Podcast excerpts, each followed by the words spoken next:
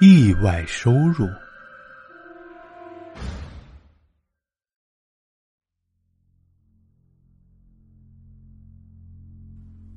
冯磊刚刚被杨总监骂了一顿，他脸色铁青的回到自己的办公桌前，趁着周围没人的时候，恶狠狠的小声抱怨：“杨玉芬，你有什么了不起？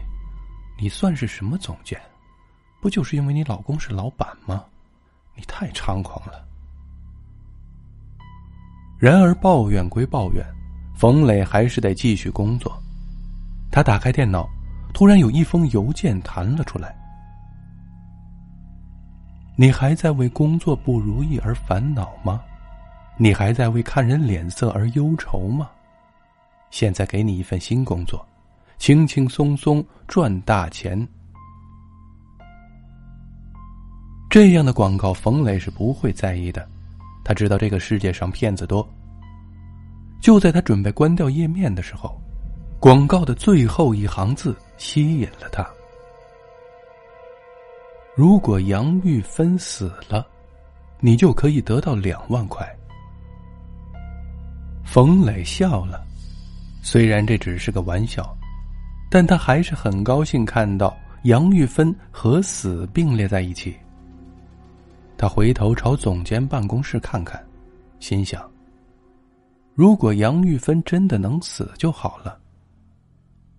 然后他继续工作，把这个邮件完全忽略了。两天以后，冯磊一上班就听到同事们叽叽喳喳的议论，依稀听到了“杨玉芬死”这几个字。还没等他开口问，妖娆的美女同事丽莎就兴奋的说：“，你听说了吗？杨玉芬突然自杀了。”谁说的？冯磊吃了一惊，老板亲口说的。丽莎故意强调这句话，意图暗示他和老板的不平凡关系。冯磊起初不信，但今天他确实没有看到杨玉芬，而且也没有再听到关于她的其他消息。在这么大的城市里，一个人自杀是根本不会产生什么触动的。冯磊有点解恨，但也有点害怕。更可怕的事情还在后面。发工资的时候，冯磊意外发现自己的银行卡上多了两万块钱。他猛然想起了那封邮件：“如果杨玉芬死了，你就可以得到两万块。”这难道是意外吗？看着银行的明细单子。冯磊的双手不住的颤抖。不管怎么样，意外之财总会让人感到欢喜。冯磊拿着这两万块钱，走进了一家以前从不敢去的足浴城，在温柔乡里过了一夜。他结识了一个叫梦梦的姑娘，陷入了疯狂的恋爱中。恋爱总是要花钱的，两万块钱刚刚花完的时候，冯磊。又一次收到了邮件，前半部分的内容和以前一样，后半部分却是：如果欧阳海死了，你就可以得到六万块。冯磊的心里猛地一跳，欧阳海就是公司的老板，四十多岁，风度翩翩。说句心里话，冯磊对老板也是有恨意的。他总觉得自己能力大、水平高，但老板从来不重用他。怀才不遇的时间长了，冯磊自然不会高兴，自尊心也受到了伤害。他不由得心想：如果欧阳海死了，倒也好。想归想，冯磊是不会有什么进一步的动作的。但是某天早晨上班的时候。他看到办公室里人心惶惶，有人压低声音说：“我昨晚接到匿名电话，说咱们老板车祸死了。我也接到这样的电话了，说他死了。我也是。总而言之，大家都得到了小道消息，说欧阳海已经死亡了。虽然没法证实，但是今天欧阳海的确没有来公司，大家都开始为自己的前途担忧了。只有冯磊不担忧，他故作镇静的坐在办公桌前，内心却被狂喜所填满。欧阳海死了，这太巧了，而且依照他的经验，欧阳海死了之后，自己的卡上可能会再打进六万块钱。这时候，女友梦梦发来短信：“你最近怎么不来？是不是不想我？”冯磊不是不想去，而是没钱给梦梦。但是现在不一样了，他胆子大了起来。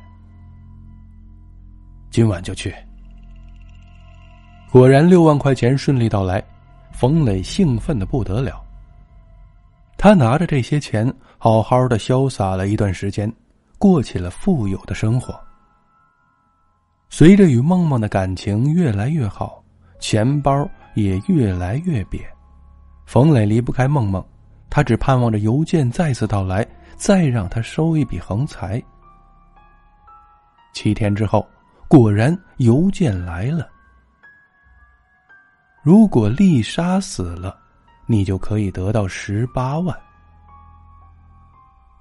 丽莎是冯磊的同事，冯磊虽然和她没什么仇，但她的美丽足以让所有男人都对她有点想法。曾经冯磊也追求过丽莎，但是丽莎骂他“某动物想吃天鹅肉”，让冯磊无地自容。想到这里，冯磊一心一意的盼望着丽莎死，希望她的死可以再次带来横财。但是这一次，冯磊想错了。丽莎始终活得好好的，一点要死的意思都没有。冯磊急了，因为梦梦那里越来越急着要钱，否则连碰都不让冯磊碰一下。冯磊早就已经离不开梦梦了，他必须要一大笔钱，但是到哪儿去弄呢？冯磊开始跟踪丽莎。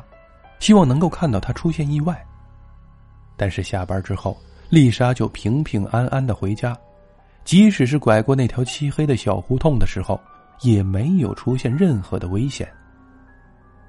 这让冯雷很失望，他却也有了新的发现。丽莎住的房子很不错，虽然地处偏远，但却是独门独院的小房，是普通白领住不起的。更重要的是。他独自一人住在这么远的地方，如果他死了，也绝对不会有人发现。冯磊为自己的想法感到害怕，也为自己的想法而激动。终于有一天晚上，下着小雨，冯磊看到丽莎独自拐进了那条漆黑的小胡同。他觉得眼前纤细的丽莎是那么的瘦弱，也许只需要轻轻的一掐。就会死掉，而这样的话，他就会得到十八万块钱。十八万呢，是他近两年的工资。想到这儿，冯磊不再犹豫，他像饿虎一般扑了过去。黑暗中，丽莎只发出了一声低低的惊呼，随即就被冯磊捂住了嘴巴。冯磊的一只铁钳般的手掐在丽莎的脖子上。用力，再用力，直到丽莎瘫倒在地上，再也没有动静了。一切出奇的顺利，完全没有人发现。第二天，冯磊静静的等着卡里打进十八万块钱，但是钱没有来，警察却来了。原来杀人时，冯磊只注意到周围没人，却没有注意到。天眼监控系统的存在，附近居民都知道这里有摄像头，而丽莎更是因此才敢独自回家。只有冯磊不熟悉这一地段，而且鬼迷心窍，才犯下了这样的错误。几天后，老板欧阳海和杨玉芬都回来了，他们说自己只是出国旅行去了，事先没有通知大家。却不知道为什么会传出二人已死的谣言来。员工们细想想，也觉得前段时间的猜测没有道理，大家重新又投入了紧张的工作当中。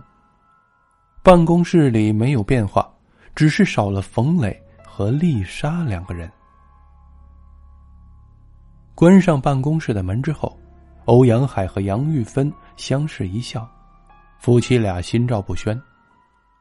原来欧阳海和丽莎有染，本以为玩玩就算了，没想到这个女孩掌握了公司不法经营的证据，扬言要五百万，否则就去告欧阳海。五百万不是个小数目，而且以后难免还会受到更多的勒索。所以，欧阳海厚着脸皮和妻子商量，二人决定一不做二不休，干脆杀了丽莎。但是杀人谈何容易，亲自动手是不敢的，雇凶杀人又容易被反咬一口。两人思来想去，终于相中了脾气差又爱女色的冯磊。一封封邮件发过去。一次次谣言传过来，冯磊终于上钩了。然而，欧阳海和杨玉芬想的太天真了。根据冯磊的口供，第二天警方就来公司带走了他们。随后顺藤摸瓜，整个案件最终浮出水面。